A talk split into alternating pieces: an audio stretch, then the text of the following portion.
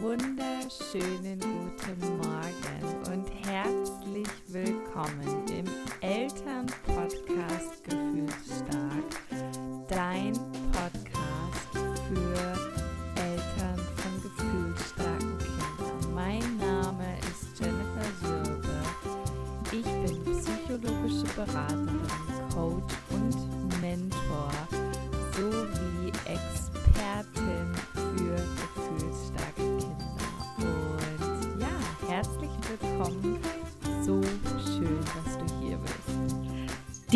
Vaterfolge. Ich freue mich so, so sehr, dass ich heute hier zu Gast, das erste Mal zu Gast, einen männlichen Part habe. Und zwar ist das der Philipp.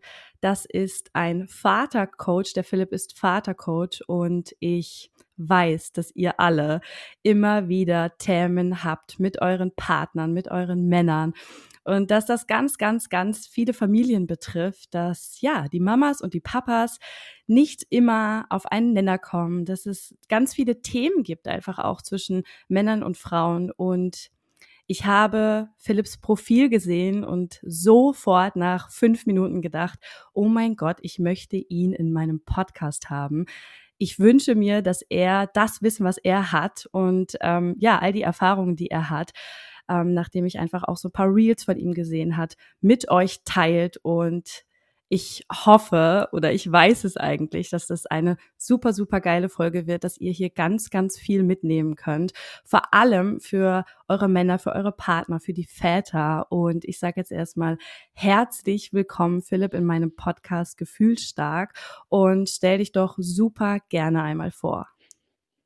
Vielen Dank, Jennifer. Ich fühle mich sehr geehrt durch diese Ansprache.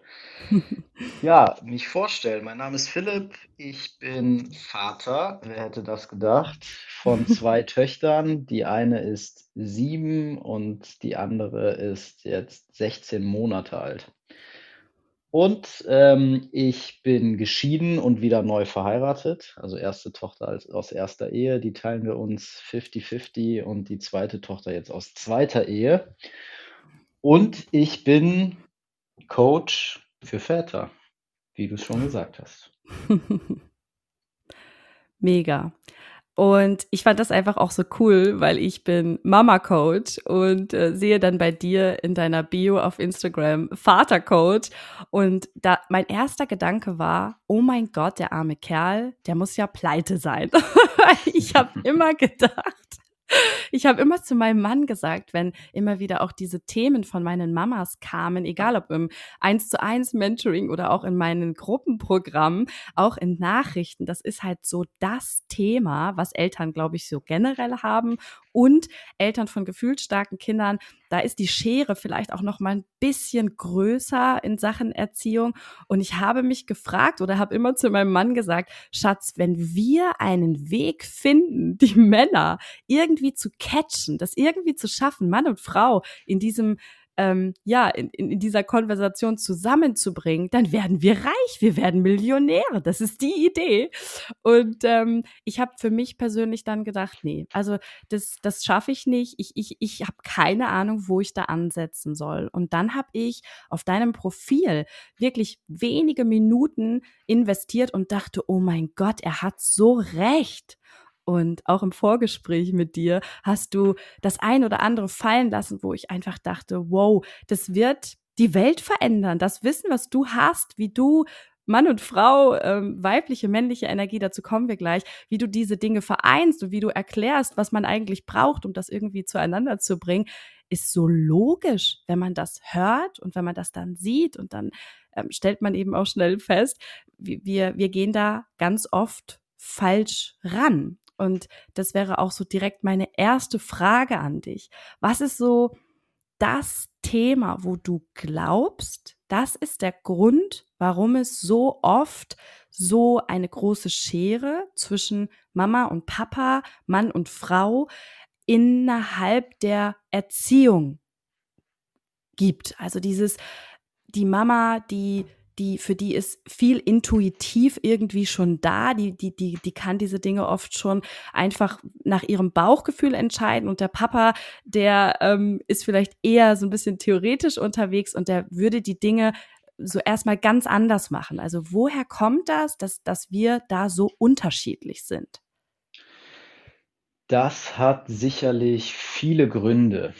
Ähm, es ist eine Mischung aus unserer Genetik, ganz einfach, ganz klassisch, ganz billig irgendwie. Es hat was mit Biologie auch zu tun, mit Hormonen zu tun. Mhm. Ähm, ein Riesenthema ist Testosteron. Das Testosteronlevel von Männern ist im Schnitt zehnmal höher als das von Frauen, ist also signifikant. Und das wird natürlich sehr gerne kleingeredet und totgeschwiegen, ist aber ein wichtiges Thema. Und dann gibt es natürlich noch die gute alte Umwelt, ja, also die Art und Weise, wie wir aufwachsen, wie wir geprägt werden. Und dazwischen, zwischen diesen beiden Dynamiken, findet ja eine Wechselwirkung statt. Also mhm. ich reagiere anders auf die Welt als Junge aufgrund meiner Veranlagung. Natürlich ist das eine Verallgemeinerung jetzt. Es gibt immer Ausnahmen von dieser Regel, aber das sind Ausnahmen. Die Regel ist, dass Jungen anders als auf die Umwelt reagieren als Mädchen und dementsprechend die Umwelt auch wieder anders auf Jungs und später Männer reagiert als auf Mädchen. Mhm. Und so entstehen einfach Unterschiede in der Herangehensweise an die Welt und in der Wirkweise in der Welt zwischen Männern und Frauen. Ähm, genau, deine Frage war ja nach den Ursprüngen. Mhm. Und ich glaube, ein Problem ist, dass wir diese Unterschiede zu selten sehen, dass mhm. wir versuchen, die wegzudiskutieren, dass wir die nicht gerne haben wollen. Ja, es macht mhm. uns ein schlechtes Gefühl irgendwie im Bauch, uns einzugestehen, dass es Unterschiede zwischen Männern und Frauen gibt. Und ich glaube, du hast es angesprochen, also ich kann dich beruhigen, ich kann von meiner Arbeit leben und ich, äh, ich habe eher das Gefühl, ich renne offene Türen ein mhm. dieser Thematik. Mhm. Ähm, und zwar liegt das daran, dass ich es eben schaffe, wie du gesagt hast, die Männer mhm. abzuholen. Und häufig liegt das Problem, was du andeutest, dann im Ursprung der Familie. Ja, wir bekommen ein Kind, wir haben eine Paarbeziehung erstmal, in mhm. der der Mann Mann sein kann und die Frau Frau sein kann. Und dann haben wir ein Kind, das kommt in dieses System rein und verändert natürlich alles. Mhm. Und wir müssen uns mal bewusst machen, was mit einer Frau passiert, bis das Kind, sagen wir mal, einen Monat alt ist. Erstmal trägt sie das Kind aus. Du hast das erlebt, ich glaube zweimal. Ne? Mhm. Mhm. Ähm, neun Monate lang habe ich dieses Kind in mir drin. Ich habe ansatzweise es geschafft, mich so ein kleines bisschen in dieses Gefühl hineinzuversetzen. Ja, und damit habe ich vielleicht zu so fünf Prozent von dem erreicht, was es wirklich ist. Also die mhm. Bindung, die entstehen muss in einer Frau mhm. durch die Schwangerschaft, ist enorm und die haben wir Väter nicht. Ja, wir mhm. können ein bisschen mit dem Bauch reden und wir können das fühlen, das Kind. Und das ist unglaublich wichtig. Ja, also die, die Bindung fängt definitiv schon während der Schwangerschaft an. Mhm. Ähm, aber es ist natürlich ein ganz anderes Level. Ja, und mhm. dann der zweite wichtige Punkt, wenn das Kind dann geboren wird, hat die Mutter sofort die wichtigste Aufgabe im Leben dieses Kindes. Und diese Aufgabe ist ihr sofort klar. Mhm. Und der Vater muss seine Aufgabe erst finden. Oh yes. Und dafür hat er natürlich, und jetzt kommt das große kulturelle Ding mit ins Spiel, seit der Industrialisierung hat er natürlich keine männlichen Vorbilder mehr. Ja, also der klassische Satz ist, wir wollen es anders machen als unsere Väter, aber wir wollen auch keine zweite Mutter sein. Mhm. Was wollen wir also sein? Also wir mhm. kommen in diese Aufgabe rein, wir werden da reingeschmissen. Man hat ja keine Ahnung, was da auf einen mhm. zukommt, wenn man das erste Mal ein Kind kriegt. Und plötzlich ist man da und dann passiert das schon alles, während Männer überhaupt erst anfangen, sich auf die Suche zu machen. Und ähm, ja, viele kommen dann zu mir, die haben 16-jährige Kinder und sind immer noch nicht angekommen. Wow. So on point, wo alles eigentlich auch schon anfängt, ja. Manchmal tut man das so klassischerweise ab mit so Sätzen wie, also das ist voll, ich, ich meine das gar nicht wertend, aber wir sagen dann in der Gesellschaft so Dinge, die übernehmen wir ja auch wie, ja, er ist halt so, ja, er kann das halt nicht besser. Ähm, aber das stimmt ja gar nicht, ja. Also es, es gibt so viel Potenzial, das habe ich auch bei dir rausgehört. Du arbeitest ja auch ähm, im Kontext mit Kindern zusammen, auch als eben männlicher Part. Und ähm, es gibt ja so viel Potenzial auch, ähm, andere Wege einzuschlagen, aber sie wissen es ja oft gar nicht, wie du schon gesagt hast. Ja, man wird ja nicht Vater und dann kriegt man neben's Bett gelegt so ein äh, So geht Vater sein Buch. Ja, wir, wir Mütter zwar auch nicht, aber wir haben eben, wie du sagst, einfach diese Verbundenheit auf einer ganz anderen Ebene. Wir haben unsere Intuition. Alles passiert irgendwie in einem Körper, aber ihr seid ja so ein bisschen der externe Part, wenn ich das mal so sagen darf. Ja, ihr habt quasi nicht wirklich diese, die, die, dieses äh, innere, unsichtbare Band, was wir mit unseren Kindern haben. Und es gibt Möglichkeiten für euch. Und ähm, aber woher kann man diese Impulse bekommen? So, wo, wie können Väter quasi, wenn, wenn, wenn sie das nicht direkt wissen, es gibt ja durchaus auch Väter, wie zum Beispiel mein Mann, der, der ist einfach so in seiner Rolle, der, der, der, ja, bei ihm kam das einfach so. Er hat das sozusagen so gemacht, wie sein Papa das bei ihm gemacht hat. Er hat eine sehr liebevolle Erziehung genossen. Ähm, und er wurde immer gehalten und es war total okay, dass er auch lange, lange noch, ähm, ja, sozusagen das klassische Muttersöhnchen war. Und er wurde dafür nie verurteilt, sondern seine Eltern haben immer gesagt, auch wenn er mit, mit sieben, acht bei anderen schlafen wollte und dann doch wieder zurückgelaufen ist und gesagt hat, ich will zu Mama und Papa, dann haben die ihn halt einfach in den Arm genommen und haben gesagt, das ist total okay. Also er hat das nicht gehört, dieses ein, ein Mann muss hart sein, ja, was, was viele Männer ja auch in ihrer Kindheit einfach so selbst erlebt haben, was ihnen so gesagt wurde. Ein Indianer kennt keinen Schmerz, Männer zeigen keine Gefühle. All diese gesellschaftlichen Glaubenssätze, die diesen Männern ja auch ihr Leben lang ja eingebrannt wurden. Ja, also ähm, Deswegen war das für ihn nicht so schwer. Er hat sich sehr schnell da in seiner Rolle eingefunden und für ihn war auch äh, sehr schnell klar, er kann auch tragen, er kann auch alles machen, er steht nachts auf, ähm, er macht den Haushalt. Also das waren nie Themen bei uns, weil er das genauso auch von seinem Vater kannte. Ähm, wie oder was würdest du Vätern raten, die das alles nicht gelernt haben, die das gar nicht kennen, die das weder als Vorbildfunktion in ihrer Kindheit erlebt haben, noch in, vielleicht auch in einem Umfeld leben mit Männern, die das so leben und für die ja das, was sie tun, richtig ist. Das ist ja ihre Wahrheit. Wobei ich mhm. eh kein Freund von richtig oder falsch bin, aber natürlich ist es eher sowas, ähm, ja, wenn wir jetzt sagen, klassischerweise, die Frau steht am Herd und der Mann geht zur Arbeit. Ich glaube, in 2023 sind wir weit darüber hinaus, dass Familie so funktionieren muss, sondern wir haben längst viele, viele andere Möglichkeiten eingeschlagen. Aber was macht denn so ein Mann? Was, was kann er tun, wenn er ähm, da eben so überhaupt keine Verbindung zu hat und, und gar keine Erfahrung mit hat? Und, und wie ist das dann für ihn eigentlich äh, überhaupt wie, wie stellt er eigentlich fest, dass, dass es auch anders geht? Das, das frage ich mich so, weil er sieht ja sozusagen kein Problem. Ja, okay. Also es sind viele, viele Dinge drin jetzt in dem, was du gesagt hast. Mhm wir so ein bisschen sortieren müssen und überlegen müssen, wie wir das Ganze jetzt aufbauen. Ähm, ich würde sagen, wenn wir mal so ein so Typus festlegen oder so ein Fallbeispiel nehmen oder so. Ein Mann kommt zu mir und hat irgendwie keinen Zugang zu seinen Kindern oder weiß nicht so richtig, wie das Ganze geht, dann Mhm. normalerweise liegt der erste Schritt im Erwachsenwerden. Und das ist sozusagen eine indirekte Folge von dem, was du beschrieben hast, ja, aus der Ursprungsfamilie heraus. Es ist weniger der Fall, dass dein Mann jetzt, wenn ich den mal einfach so bewerten darf, ähm es ist weniger der Fall, dass er sich das abgeguckt hat und jetzt Techniken kennt, sondern es ist eher so, dass er die Möglichkeit hatte, sich gesund zu entwickeln Mhm. und deswegen ein erwachsener Mann ist. Mhm.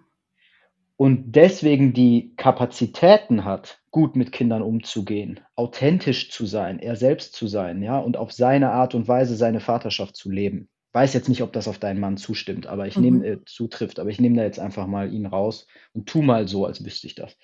Ähm, der andere Fall ist, ich habe Schwierigkeiten in meiner Kindheit gehabt und dann auch im, im weiteren Heranwachsen mit der Gesellschaft. Und das ist eben ein weiteres riesiges Thema, was mit Männern in unserer Gesellschaft, in unserem Bildungssystem passiert als Heranwachsende. Ähm, aber die meisten Männer sind irgendwo noch Kinder, hm. wenn sie Vater werden. Und haben deswegen keinen Zugang zu ihren Kindern weil sie keinen Zugang zu sich selber haben.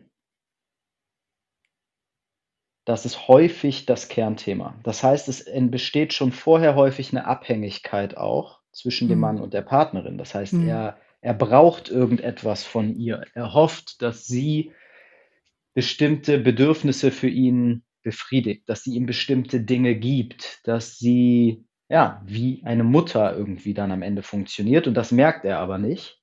Mhm. Weil er von der Gesellschaft nicht beigebracht bekommt. Und hier ist halt so ein bisschen das Problem. Du hast gerade gesagt, wir leben in 2022 und wir haben diese, diese Rollenbilder nicht mehr, was wunderbar ist. Ja, wir haben viel mehr Freiheit mhm. in der Frage, wie wir unsere Familie leben wollen.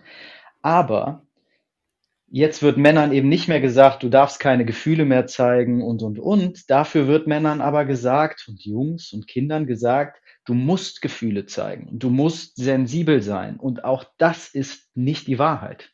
Mhm. Sondern der Königsweg liegt so ein bisschen in der Mitte. Und ich glaube, das ist auch genau der Punkt, wo ich viele Männer erreiche. Du musst fühlen. Du musst in der Lage sein zu fühlen. Du musst also mit deinen Gefühlen in Kontakt sein. Ja, aber du musst deine Gefühle nicht zeigen.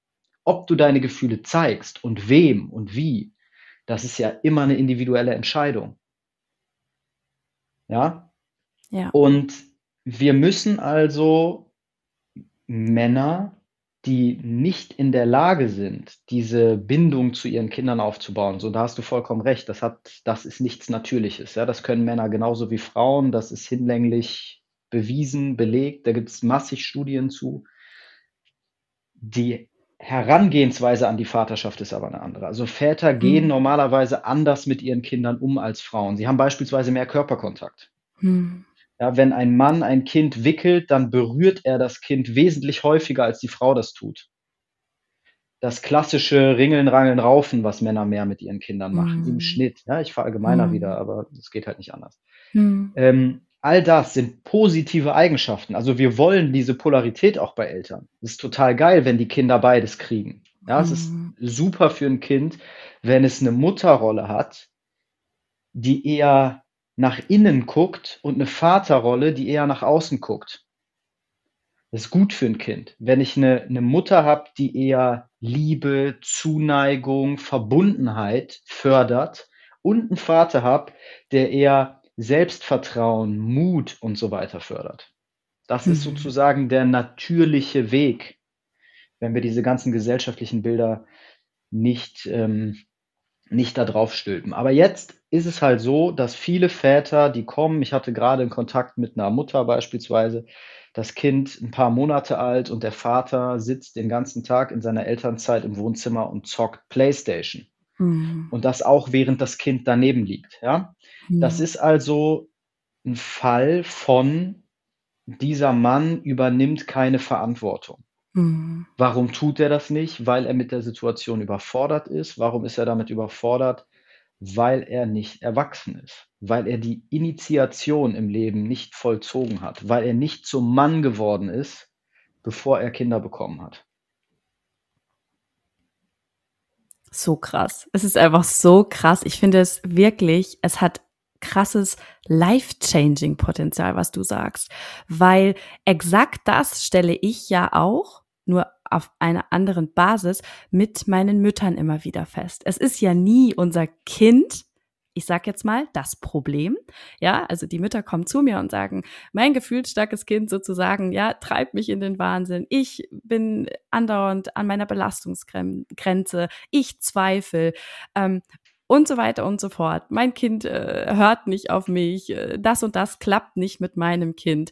Ähm, alles im positiven Sinne, aber das sind so die Themen und ich muss mich immer so zusammenreißen, nicht direkt in der ersten Stunde rein zu grätschen und zu sagen, hey, wir müssen bei dir schauen, ne? Wir, wir, wir, wir müssen jetzt mal schauen, was hat dich eigentlich so in deiner Kindheit geprägt? Warum gelingt es dir denn eigentlich nicht, die Gefühle und die Wutausbrüche deines Kindes auszuhalten? Ja, lass uns mal dahin gucken. Ähm, was passiert denn in dir, wenn dein Kind im Supermarkt neben dir auf dem Fußboden liegt und alles zusammenbrüllt? Es ist immer das Ideal einer Mutter, was meinen Müttern eigentlich das schlechte Gewissen macht. Es ist immer ähm, die Zweifel in ihrem Kopf, die sind da, weil sie gesellschaftlich glauben, etwas erreichen zu müssen als Mutter oder auch die Kinder.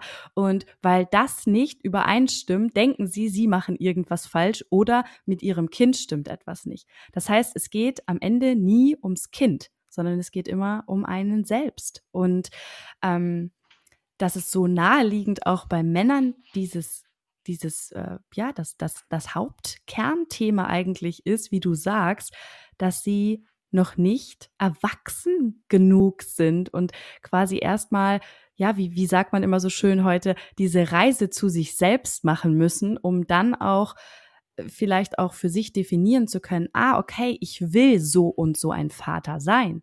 Ich möchte mir das vielleicht auch selber aussuchen. Ähm, und da kommen wir auch so ein bisschen zu dem, ähm, ja, ich glaube, äh, Kernthema der ganzen Sache.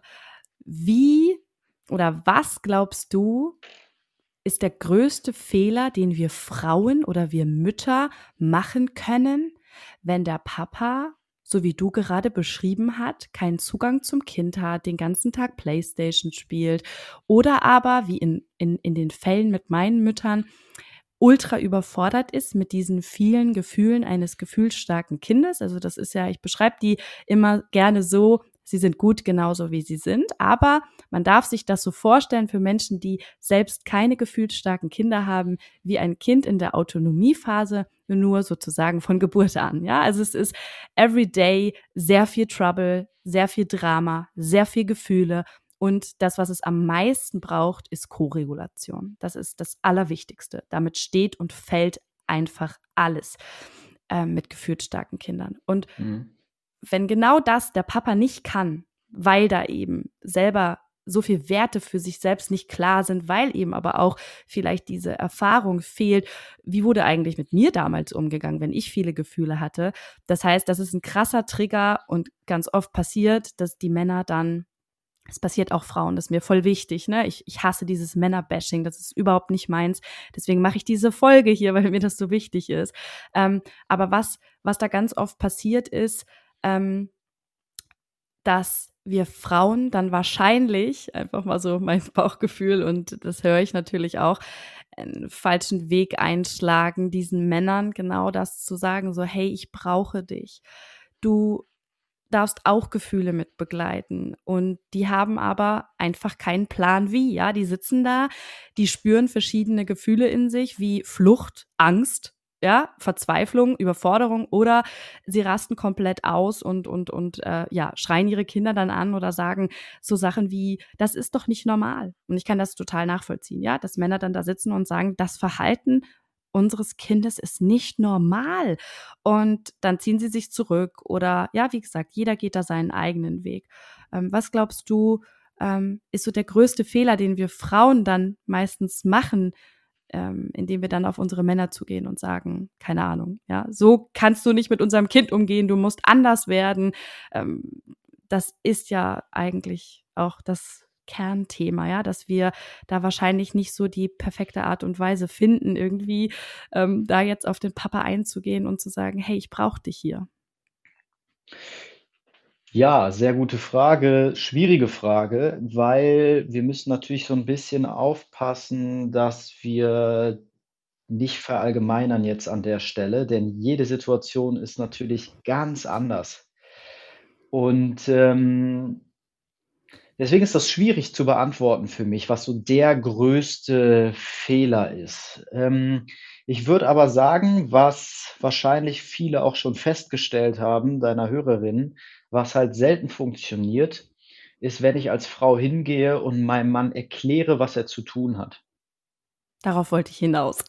Danke. Okay.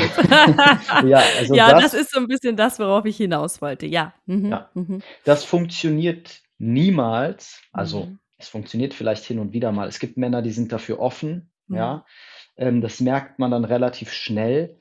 Aber Männer wollen, wir Männer wollen keine Frauen, die uns wie eine Mutter behandeln. Mhm. Und das ist ein bisschen paradox, ich weiß. Denn gleichzeitig habe ich ja gerade gesagt, dass wir ähm, von Frauen uns Bedürfnisse befriedigen lassen und dementsprechend sie in die Mutterrolle zwingen. Mhm. Und das ist ja genau das Problem. Das ist ja das Problem, was wir haben, aber das ist den Männern eben nicht bewusst. Und sobald ich denen das sage, hey, deine Frau ist eigentlich eine Mutter, sind die sehr schockiert. Mhm. Und da heraus wollen sie dann auch an sich arbeiten, etwas verändern. Also die ist vielleicht auch interessant zu wissen, die, der häufigste Grund, warum Männer zu mir kommen, ist eine Beziehungsdynamik. Mhm, das war eine Frage von mir, sehr gerne. Mhm. Ja, ist eine Beziehungsdynamik auch immer in Verbundenheit mit Kinderthemen. Ja, also mhm. das ist auch immer dabei. Aber ähm, das ist häufig so der Auslöser. Mhm, ähm, mhm. genau, und also in dem Fall ist es so, dass wir eine Dynamik haben und hier geht es nicht um, wer hat Schuld und wer hat mhm. angefangen oder so, sondern es entsteht eine Dynamik. Der Mann ist nicht in seiner Kraft, es übernimmt diese Verantwortung nicht. Ja, wenn man dann noch ein gefühlsstarkes Kind hat, ist die Frau damit alleine und erstmal überfordert und muss deswegen ja in die Führungsrolle rein. Sie muss mhm. ja, wenn der Mann das einfach nicht macht, dann muss sie ja in die Führung der Familie gehen. Und dadurch steht sie systemisch gesehen über dem Mann, energetisch an der Stelle. Ja? Mhm. Und dann kommt sie halt eben von oben und sagt, hier, pass mal auf, du musst jetzt das machen und du musst dies machen und das kannst du nicht. Und ich erkläre dir jetzt, wie du mit deinem Sohn umgehen musst. Und das funktioniert nicht.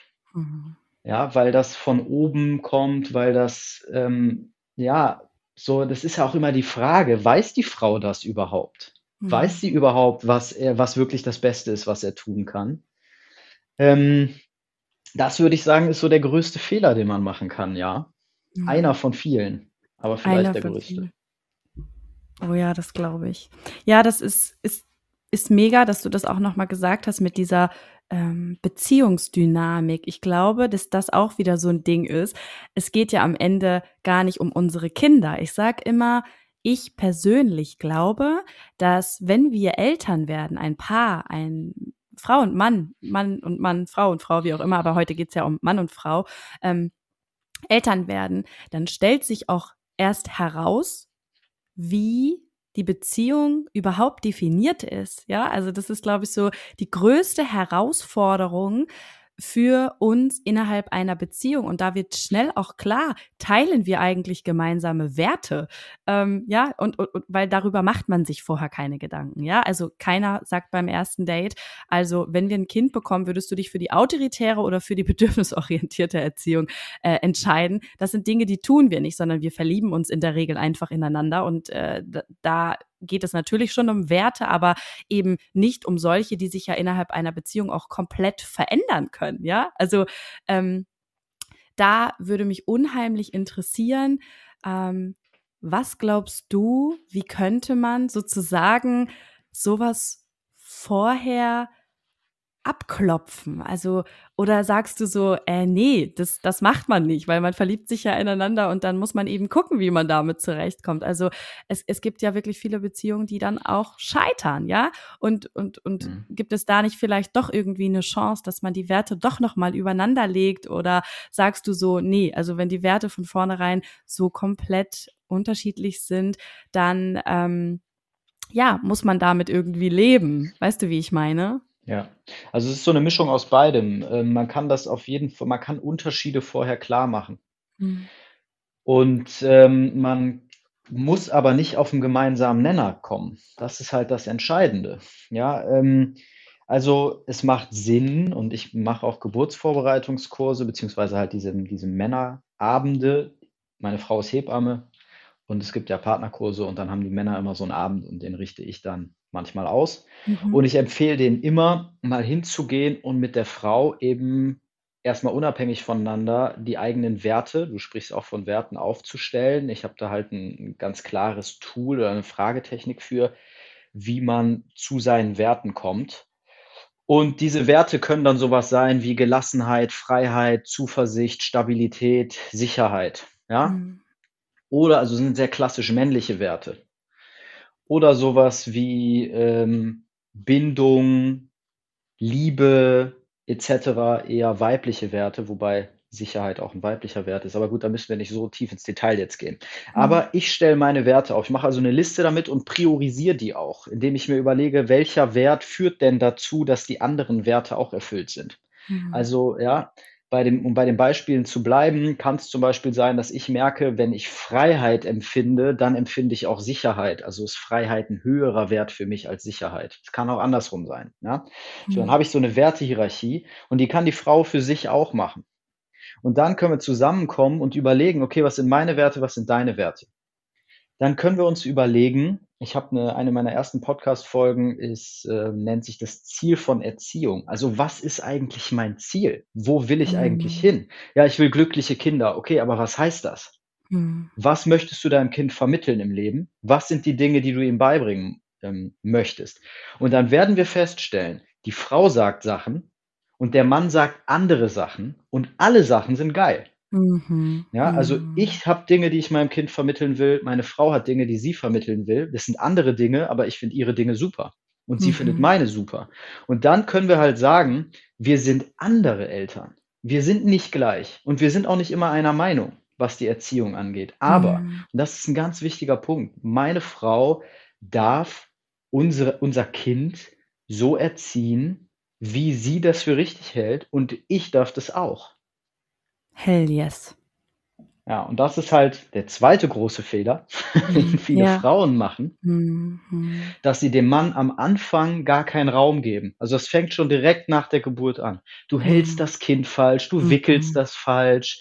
Ja, lass die Männer doch mal das Kind falsch wickeln. Dann bleiben Mhm. die Flügelchen halt drin und das Kind pisst sich voll. Das ja, ja, wir müssen halt lernen, ne?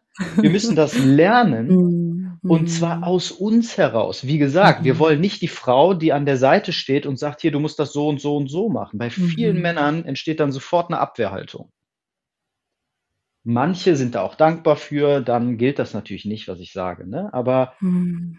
häufig ist das eine ganz klassische Dynamik und das führt dazu, dass der Mann sich immer weiter zurückzieht. Dann geht Ja. er auch noch arbeiten, häufig, Mhm. und fällt noch mehr aus der Rolle raus. Und dann lässt sich das Kind mit drei Jahren irgendwann nur noch von der Mutter beruhigen. Oh yes. Ja, ich glaube, das ist ein ganz, ganz wichtiger Punkt, den du auch gerade ansprichst, weil ich bin überhaupt kein Freund von Schuldzuweisungen oder Schuldfragen zu klären. Aber äh, wir brauchen uns auch nichts vormachen. In vielen Beziehungen ist das eben genau Thema, dass dann genau solche Dinge passieren dass irgendwann das Kind nur noch zur Mama, nur noch zum Papa will. Und das kann, ganz, ganz wichtig an dieser Stelle, ich habe es selbst erlebt, das kann ganz unterschiedliche Gründe haben. Mein Kind wollte mal eine ganz lange Zeit nur zu dem Papa. Und ich weiß, wie unfassbar schmerzhaft das ist und das sein kann. Deswegen kann ich richtig viele Väter fühlen, weil das ja oft eher ein Thema von den Vätern ist. Aber wenn das dann passiert, dann ist das so schnell, ähm, ist so schnell eine Ursache dafür ausgemacht, wie zum Beispiel, wenn das jetzt im klassischen Fall passiert, dass der Papa nichts darf. Das ist ein ganz, ganz häufiges Thema, dass die Mamas zu mir kommen und sagen, ähm, ja, du sagst immer Me-Time, ja, du sagst immer, ich brauche Auszeiten, ich bin erschöpft und ich brauche jetzt hier mal Ruhe, aber ich kann mein Kind nicht an den Papa übergeben, weil das Kind sich nicht von dem Papa beruhigen lässt, sei es drei, sei es sechs, sei es acht. Also das ist komplett unterschiedlich. Und da Mhm. passiert es ja ganz schnell, dass dann ein Urteil gefällt wird. Das liegt daran, weil du das Kind immer viel zu sehr betüdelst, ja, sagt dann der Papa. Ja, die Mhm. Mama sagt, ja, der Grund ist aber, dass du dich nicht angemessen um die Gefühle des Kindes kümmerst, wenn es Gefühlsstürme hat. Es mhm. ist natürlich immer irgendwo ein bisschen Wahrheit in allem. Ja, wenn ich mhm. natürlich mhm. in entscheidenden Situationen, wo Kinder uns brauchen, und das ist in jedem einzelnen Gefühlssturm des Tages, eine Chance, eine Bindung herzustellen. Und wenn genau das das Thema des Papas ist, dann ist er exakt da, wo er Bindung aufbauen könnte, ja nie da. Ja, und dann zieht er sich zurück. Ich verstehe das auch total. Ich kann das komplett nachvollziehen. Aber dann fallen wir schnell in diese Urteil, ähm, der und der ist der Grund und daran können wir jetzt auch nichts mehr ändern, sozusagen, ja. Also ähm, wie würdest du, was würdest du empfehlen, wenn das jetzt so eingetroffen ist, dass das so festgefahren ist und das Kind nicht zum Papa will? Ähm, mhm. Was wäre so dein Ansatz da zu sagen, okay, das könnte man tun, damit das auch wieder beidseitig funktioniert? Ja, ist jetzt so ein bisschen die Frage, ob das beide verändern wollen oder nur der oder diejenige, welcher gerade bei mir ist. Mhm. Ähm, du sagst ganz richtig, beide haben recht, ja, was die Ursachen angeht. Aber der Satz, die Aussage ist falsch. Das Kind lässt sich nicht vom Papa beruhigen. Behaupte ich jetzt einfach mal. Was passiert denn, hm. also wenn mein Kind jetzt, sagen wir mal, drei Jahre alt ist und lässt sich nur von der Mutter beruhigen. Was passiert denn, wenn ich als Mutter mir ein Bein breche und im Krankenhaus liege für zwei Tage? Was passiert zu Hause mit dem Kind? In der nächsten emotionalen Situation, mhm. ja, wo der Papa dann mit dem Kind da durch muss. Mhm. Was passiert? Nehmen wir mal an, wir haben einen Vater, der wirklich dazu nicht in der Lage ist. Ja, das könnte zu einer wirklich blöden Situation führen wo mhm. der Vater das nicht aushält, wo der Vater vielleicht sogar im schlimmsten Fall gewalttätig wird oder ähnliches. Mhm. Ja, das mhm. könnte passieren. Das nehme ich jetzt mal raus. Das ist ein mhm. anderes Thema, ist eine andere Situation. Das bedeutet dann eigentlich nur, ja, dein Kind sollte auch nicht mit dem Vater alleine sein. Mhm. Ähm, aber in den allermeisten Fällen wird der Vater mit dem Kind da irgendwie durchgehen. das Kind stirbt ja nicht daran. Das mhm. wird auch mhm. nicht traumatisiert von so einer Situation, solange der Vater einfach nur da ist. Mhm. Wenn er nicht rausgeht und das Kind alleine schreien lässt oder irgendwie das anschreit oder sonst irgendwas Blödes macht, sondern einfach nur da ist mit dem Kind, dann geht er da mit dem Kind durch. Und ich glaube, ein, ein großer Fehler, den viele in, in der Pädagogik oder im Umgang mit ihren Kindern generell machen, ist zu glauben, dass oder so unbewusst eher zu versuchen, dass die Kinder überhaupt keine schmerzhaften Situationen erleben. Mhm. Und das ist ja grundfalsch. Es geht ja nicht darum, dass unsere Kinder keinen Schmerz empfinden, sondern es geht darum, dass wir sie durch den Schmerz durchbegleiten. Mhm. Und ähm, das kann ein Vater anders, der wird es anders machen als die Mutter, der wird es mhm. anders dadurch begleiten aber es wird auch funktionieren. Und wenn das Kind zwei unterschiedliche Strategien lernt, um mit Schmerz umzugehen, umso besser. Also ich würde behaupten, ich würde erstmal sagen, ja, was passiert denn, wenn du dein Kind jetzt wirklich mit deinem Mann alleine lässt, mal für zwei mhm. Tage? Was mhm. passiert dann? Ist es wirklich so, dass es sich von ihm nicht beruhigen lässt? Mhm. Oder ist es, hat es einfach gelernt, Mama nimmt mich. Ja, wenn was ist, ich bin bei Papa, da kommt die Mama und nimmt mich. Oder der Papa geht und gibt mich der Mama. Mhm. Und in dem Fall will es natürlich zur Mama, weil Schmerz gleich Mama. Dann geht es mir wieder gut. Ne? Und das müssen wir dem Kind halt dann mal das Kind mal spüren lassen, dass das auch beim Papa geht. Ja, voll wichtig. Ich glaube, das ist auch, auch so ein so ein Ding, was, was ganz oft passiert, dass wir glauben, wir müssen immer einer Meinung sein, ja? Also der Papa muss das so machen wie die Mama, weil, ja, und dann kommen dann die verschiedenen Ängste, weil das Kind das lernt das ja nicht. Das Kind ist ja dann verwirrt, ja? Das Kind, ähm, die Mamas haben, die sich für die bedürfnisorientierte Erziehung entschieden haben, wo die Papas aber noch autoritär unterwegs sind. Das heißt, ähm, für all diejenigen, die das noch nicht so kennen, für die das vielleicht auch noch Neuland ist, bedürfnisorientiert, da geht es in allererster Linie darum, dass wir die Bedürfnisse aller, ähm, ganz klar aller, bitte, Familie Familienmitglieder in den Topf werfen und dass wir aber auch in Situationen, wo unsere Kinder schreien und, und hauen und beißen, erstmal gucken, okay, wow, hier ist gerade richtig viel Action. Was ist denn das Bedürfnis? des Kindes gerade, die Motivation zu schreien, zu hauen, zu beißen. Und in der autoritären Erziehung ist es so, dass wir Gefühle absprechen, dass wir sagen, jetzt hör doch mal auf zu schreien, jetzt krieg dich mal wieder ein, Kinder haben leise zu sein, Indianer kennen keinen Schmerz, ne, bla bla bla bla bla. Da ist nicht die Option, dass wir auf das Bedürfnis eingehen, was dahinter steckt, ja, sondern das wird abgebügelt sozusagen. Mhm. Und es werden häufig Strafen ähm, genutzt. Das ist auch etwas, was die autoritäre Erziehung auch ganz klar ausmacht, dass Kinder bestraft werden für ihr Verhalten. Das heißt, du bist böse, rastest hier aus, hast mir irgendwie wehgetan, dafür gehst du jetzt in dein Zimmer, kommst alleine mit deinen Gefühlen zurecht und wenn du dich beruhigt hast, kannst du wieder rauskommen. Ja, also ganz, ganz, ähm, ja, auch äh, schädigend für die Seele der Kinder. Und trotzdem, ich, ich meine jetzt keine Gewalt, auch wenn das seelische Gewalt ist, das darf man an der Stelle auch nochmal betonen, aber trotzdem rede ich nicht von Vätern, die ihre Kinder schlagen. Nichtsdestotrotz gibt es viele Frauen, die dann sich Mamas, die sich für die bedürfnisorientierte Erziehung entschieden haben und die Papas, die sind halt noch in diesem autoritären Stil oft drin. Mhm. Das ist so, ist so einfach der Klassiker. Wie du eben so schön gesagt hast, ich will nicht pauschalisieren, aber so ist es halt. Ähm, und ähm, an der Stelle ist, ist ähm, jetzt habe ich den Faden verloren. Jetzt habe ich so weit ausgeholt, dass ich den Faden verloren habe. Das ist mir auch noch nie passiert.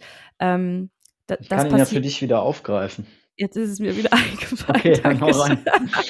genau, wenn das so unterschiedlich ist, ja, wenn, wenn das so unterschiedlich ja. ist, dann ist für, für Mamas ist das irgendwie so, so wie so Blackout. Das geht nicht. Wir können ja. nicht unser Kind so unterschiedlich erziehen.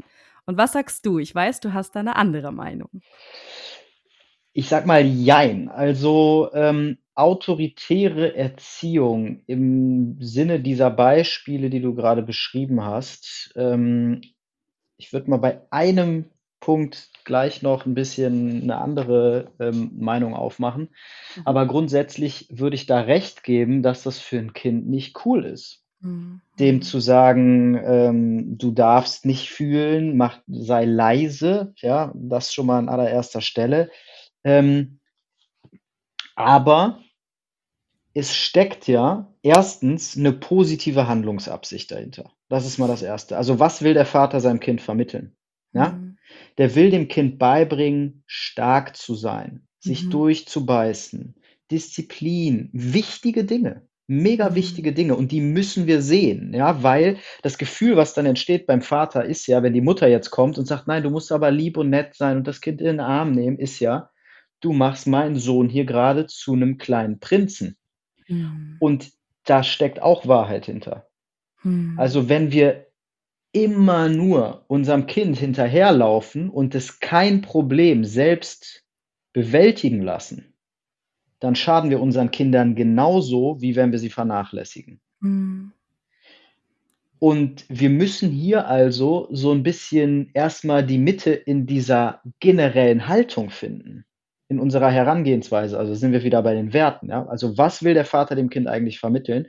Mhm. Und dann können wir sagen, okay, mega geil, dass du das willst. Du willst den, den Sohn oder die Tochter stark machen, groß machen, Selbstvertrauen und, und, und. Wie können wir das denn am besten machen? Lass mhm. doch mal mhm. überlegen.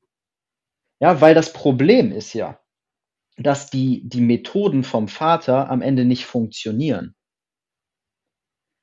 Und das merkt er ja dann selbst. Also das ist ja ein Problem, was auf ihn zurückfällt. Mhm. Das Kind wird ja nicht stark, wenn ich hingehe und sage, äh, verpiss dich mit deiner Angst. Ja? Mhm. Echte Jungs haben keine Angst oder so. Aber wenn ich, also gerade bei dem Beispiel, ähm, mein Kind hat, hat emotional irgendein Thema und ich sage meinem Kind, mach das mal mit dir alleine aus, da würde ich mal sagen, je nach Alter kann das auch richtig geil sein. Mhm. Ja, je nachdem, wie alt das Kind ist, je nachdem, wie weit das Kind ist. Ne? Meine große Tochter ist jetzt sieben. Mhm. Und ähm, da ist es schon gut. Also, was ich mache, ist so ein kleiner Mittelweg. Ich sage ganz ihr, okay, ich frage nur. Ich frage einfach, wie fühlst du dich? Erzähl mir mal alles darüber, wie du dich fühlst. Und dann erzählt die und erzählt die und erzählt die. Und, ich, und was macht das mit dir? Ah ja, und wie fühlt sich das an? Ah, okay, und wie könntest du damit umgehen? Ja, das ist eigentlich so der, aus meiner Sicht der beste Weg, um ein Kind wirklich stark zu machen. Mhm. Ähm, und du machst jetzt zwei Extreme auf. Und da müssen wir halt sehen, dass beide Probleme mit sich bringen am Ende. Ja? Wenn ich, wie gesagt, immer nur also wir müssen ja auch darüber reden, was bedürfnisorientiert heißt. Ich bin selbst Mhm. ein Verfechter von bedürfnisorientierter Pädagogik oder Mhm. Familienführung. Mhm. Aber was heißt das? Es heißt ja nicht, dass ich die ganze Zeit rumlaufe und versuche, meinem Kind alles recht zu machen. Mhm. Mhm. So nach dem Motto, schlaf ruhig alleine im Elternbett, ich lege mich gerne auf den Boden. Ja? Mhm. Ich hatte mal einen Fall von einer Mutter, ähm, da hat sie sich auf den, auf den Stuhl des Sohnes gesetzt, wo der Sohn normalerweise sitzt am Esstisch. Und der war drei Jahre alt und der lief an der Küche vorbei. Wir saßen so am Küchentisch. Und dann hat der der Mutter gesagt, die soll aufstehen, von seinem Stuhl runtergehen und ist richtig ausgerastet. Und die hat das Mhm. gemacht. Mhm. Ja, und das ist eine klassische, es ist ein großes Problem, weil das Kind in Führung geht in dieser Familie, weil das Kind die Rolle der Eltern übernimmt. Es ist eine ganz klassische Ordnungsstörung und eine Parentifizierung. Es ist am Ende eine systemische Störung, die wirklich ein Problem mit sich bringt, weil das Kind Mhm. viel zu viel Verantwortung kriegt, die es überhaupt nicht Mhm. tragen kann. Ja, das, Entschuldigung. Das heißt, wir müssen also an der, wenn wir in dieser Situation sind, einen Mittelweg finden. Und das, ich habe es schon gesagt, kann funktionieren, indem ich mal hinterfrage, was willst du denn eigentlich dem Kind, was willst du unserem Kind beibringen? Warum machst du das autoritär? Warum machst du das so? Was erhoffst du dir davon? Ja, und dann kann der Vater sagen, ja, dass der Kleine mal ein bisschen Eier kriegt. Mhm. Ja, okay, das ist ja eine geile Eigenschaft. Die will ich für meinen Mhm. Sohn auch. Ich will auch, dass der Mhm. Eier kriegt. Okay, warum glaubst du denn, das funktioniert? Ich sehe das aber so. Ich habe Angst davor, dass der jetzt da sitzt und weint und dann irgendwie überhaupt keine Gefühle mehr zulassen kann und so weiter. Und dann haben wir eine Gesprächsgrundlage, wo wir überlegen können, was klappt denn besser? Und das ist ja ein wichtiger Teil vom Elternsein. Fehler machen, besser machen. Ja, es Oh geht ja yes. nicht darum, alles perfekt zu machen. Kommunikation ist the key, ne? Das ist auch das, was du gerade gesagt hast. Auch ich finde auch diesen Ansatz so mega geil. Die Qualität deiner Fragen bestimmt die Qualität deiner Antworten. Ja, dass wir einfach auch mal so Dinge sagen wie nicht, mach das nicht so, ich will das nicht, sondern hey, warum machst du das eigentlich so? Was glaubst du, ähm, was das äh, zur Folge hat? Oder was ist deine Intention dahinter? Wie geil ist das bitte, seinen Mann mal sowas zu fragen und nicht immer gleich draufzuhauen und zu sagen, so machen wir das nicht.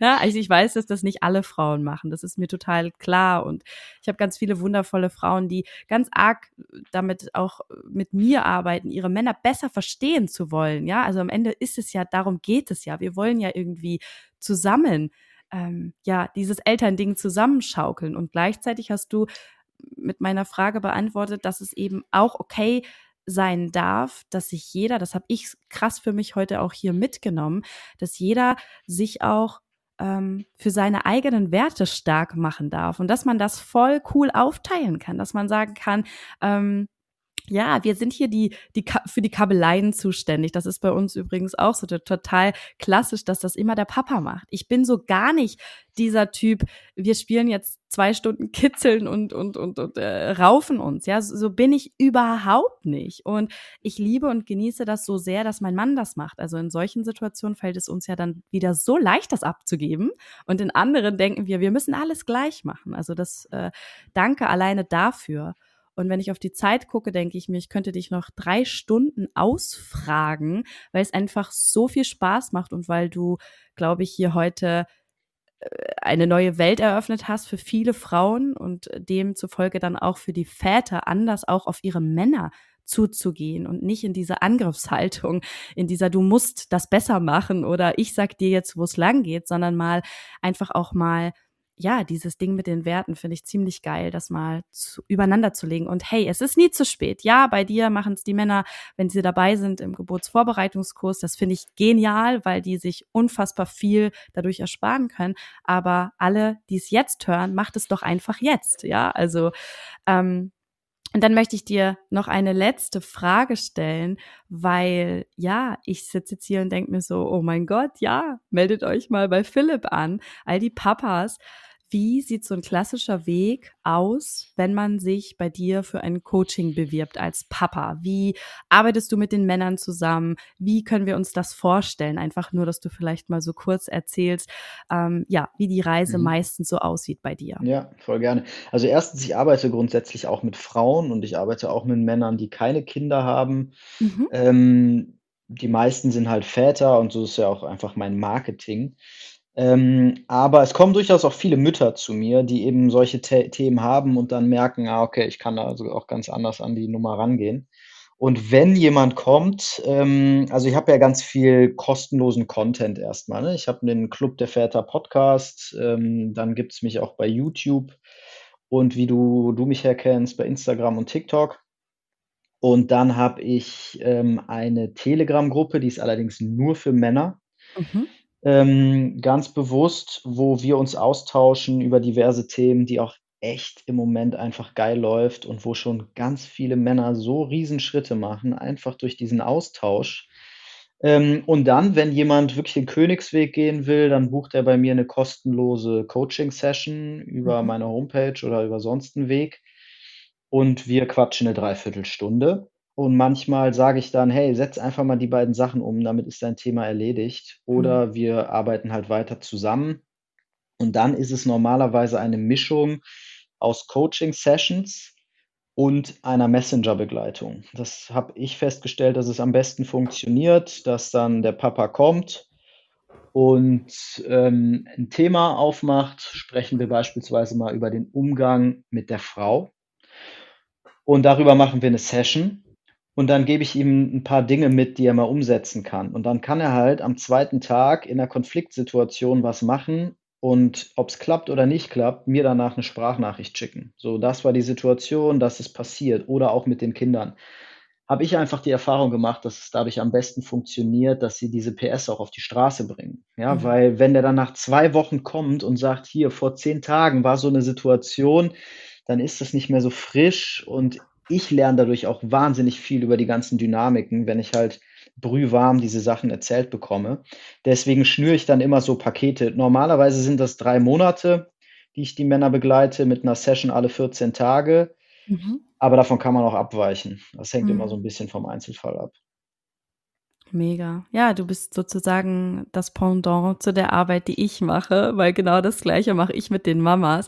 Ich glaube, dass viele immer denken, und das ist, glaube ich, auch oft für die, für die Männer ganz schwer. Ich habe einige Mamas, die so gerne mein Coaching buchen würden und die sagen, mein Mann erlaubt das nicht, mein Mann erlaubt das nicht. Und ich mhm. habe so ein bisschen das Gefühl, dass da auch nicht ganz klar ist, worum es hier geht im Mama-Coaching. Es geht nicht darum, und genauso geht es ja auch bei dir eben nicht darum, ähm, dass wir gemeinsam jetzt sechs Wochen voll ablästern über den Mann und ich der Frau beibringe, wie sie ihren Mann fertig macht oder wie ich der Frau beibringe, dass sie ihren Mann jetzt überzeugt, dass er alles so macht wie sie, sondern ich arbeite mit der Frau an ihren eigenen Themen und eröffne ihr ja auch ganz oft neue Sichtweisen, ihren Mann besser zu verstehen. Und genau so tust du das auch für die Männer, ja. Also das sind ja, wir bringen quasi ja diese Menschen auch wieder eher zusammen mit unserem Coaching. Und ich glaube, der Grund, warum das oft so dieses, ähm, weil andersrum, ganz ehrlich, Philipp, würde das nie passieren. Wenn ein Mann sagen würde, einer von den Männern von meinen Hörerinnen äh, zum Beispiel jetzt, ich buche jetzt den Philipp. Keine Frau der Welt würde sagen, tu das nicht. Ich habe Angst, ja, dass der Philipp. Nicht, stimmt nicht. Echt? Ich muss direkt einhaken. Ich habe viele Männer, viele Männer, die das mit dem gleichen Thema kommen, die sagen, ja, meine Frau erlaubt es nicht. Auf jeden Fall, ja. Unfassbar, okay. also wir müssen uns da, wir müssen uns da immer auch klar machen, ähm, mhm. dass wir alle, wir alle, egal wer jetzt zuhört, wir alle, dass wir uns immer in Bubbles bewegen. Ne? Mhm. Und zu mir kommen natürlich ganz bestimmte Männer und zu dir kommen ganz bestimmte Frauen. Mhm. Ähm, und die Männer, die zu mir kommen, sind häufig Männer, die entweder gar keinen Kontakt haben, also keine Beziehung, keine Bindung haben zu den Kindern und was ändern wollen, kurz vor der mhm. Scheidung so mäßig, mhm. aber auch ganz viele Männer, die sogenannte Nice Guys sind, die also äh, die, die Glaubenssätze haben, dass sie ihre Bedürfnisse hinten anstellen müssen, dass wenn sie ihre Bedürfnisse äußern, sie verlassen werden, dass sie der Frau alles zurecht machen müssen, damit sie geliebt werden und und und. Mhm. Und da entstehen häufig Dynamiken, wo die Frau das dann auch nicht erlaubt. Ähm, aber, also ich glaube, dahinter steckt halt häufig auch ein, ein falsches Bild von Coaching. Mhm. Ja, es gibt mhm. natürlich auch viel, viel ähm, Scharlatane da draußen und ähnliches, mhm. Menschen, die nicht wirklich wissen, was sie tun und es mhm. ändert sich ja nach und nach kommt ja immer mehr an. Ich glaube halt, das sind, das, also, das ist ja fast schon Marketing, wovon wir da jetzt reden. Ne? Ja, Also wie ja. bringe ich die Leute dazu, mir auch zu vertrauen und so. Mhm. Ähm, das, das entwickelt sich und das kommt. Ich hätte aber gerne noch für den Abschluss, ich weiß nicht, haben wir noch fünf Minuten? Ja, sicher. Ich hätte gerne noch so, ich würde gerne noch den, den Müttern so ein paar Nuggets mitgeben. Oh, voll gerne. Danke, Philipp. Und das ist halt, muss ich vorab sagen, jetzt wieder eine totale Verallgemeinerung. Also bitte versteh das nicht als jetzt Tipp, den du umsetzen musst für dich, sondern versteh es eher wie ein Buffet und guck einfach, was für dich da drin ist Mhm. ähm, und was du mitnehmen willst. Ja, also so ein paar Sachen, die man machen kann, wenn wir jetzt in so einer Dynamik sind, wie du sie beschrieben hast und irgendwie ich das Gefühl habe, der Mann zieht sich raus und ähm, übernimmt keine Verantwortung und und und. Das erste, was ich ähm, aufgeschrieben habe hier auf meinen schönen Zettel, ist, den Mann führen zu lassen. Also den Mann in Führung zu lassen. Das bedeutet nicht, dass er irgendwie der große Bestimmer ist. Das bedeutet, das ist eher eine energetische Frage. Mhm. Also, kleines Beispiel, man könnte vielleicht zwischendurch mal sowas sagen wie, hey, was würdest du denn jetzt in der Situation machen? Mhm. Oder was denkst du, wie sollten wir damit umgehen? Und den Mann einfach mal ein bisschen in diese Rolle lassen, weil wenn ich führe, dann muss ich Verantwortung übernehmen.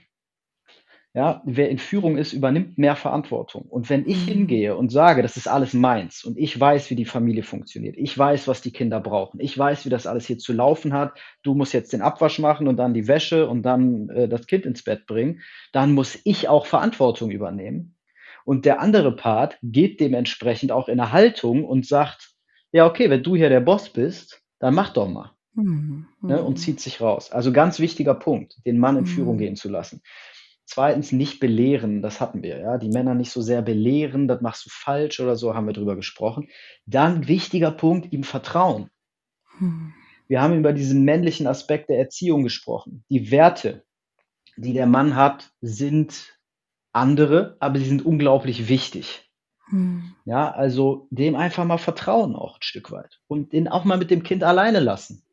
Ja, ich erlebe so oft die Dynamik, dass die Frau sagt, ich habe überhaupt keine Zeit für mich und aus dem Gespräch wird dann relativ schnell klar, die nimmt sich einfach keine Zeit für sich, Mhm. weil sie Mhm. nicht vertrauen kann, weil sie nicht loslassen kann. Ja, Sigmund Freud hat gesagt, die beiden wichtigsten Aufgaben der Mutter sind annehmen und loslassen. Und da ist echt was dran. Also Mhm. das Kind auch mal in eine Situation lassen, auch in der Kita, in der Schule, ganz häufiges Thema, wo es auch einer gewissen Gefahr ausgesetzt ist, wo was Mhm. passieren kann. Ja? Vertrauen. Dann ihm Zeit alleine mit dem Kind geben. Und da soll er was machen, was ihm Spaß macht, worauf Mhm. er Bock hat. Ja, der Mhm. Vater, was er gerne macht.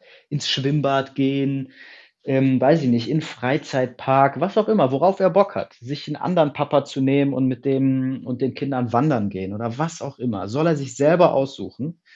Und in dieser Zeit entsteht ja auch Bindung. Mhm. Dann ganz wichtiger Punkt, den Fokus auch mal auf die Partnerschaft richten. Da haben wir Mhm. jetzt noch gar nicht drüber gesprochen. Ja. Und was halt häufig passiert ist, aufgrund dieser mega starken Mutterbindung, Mutter-Kind-Bindung, dass keine Räume mehr da sind für Partnerschaft. Dass man sich Mhm. also nur noch als Eltern begreift und nicht mehr als Partner. Und ich spreche mit meinen Männern auch sehr viel über Sexualität und sexuelle Mhm. Spannung und wie ich die Mhm. aufbauen kann und wie ich die halten kann in einer Beziehung.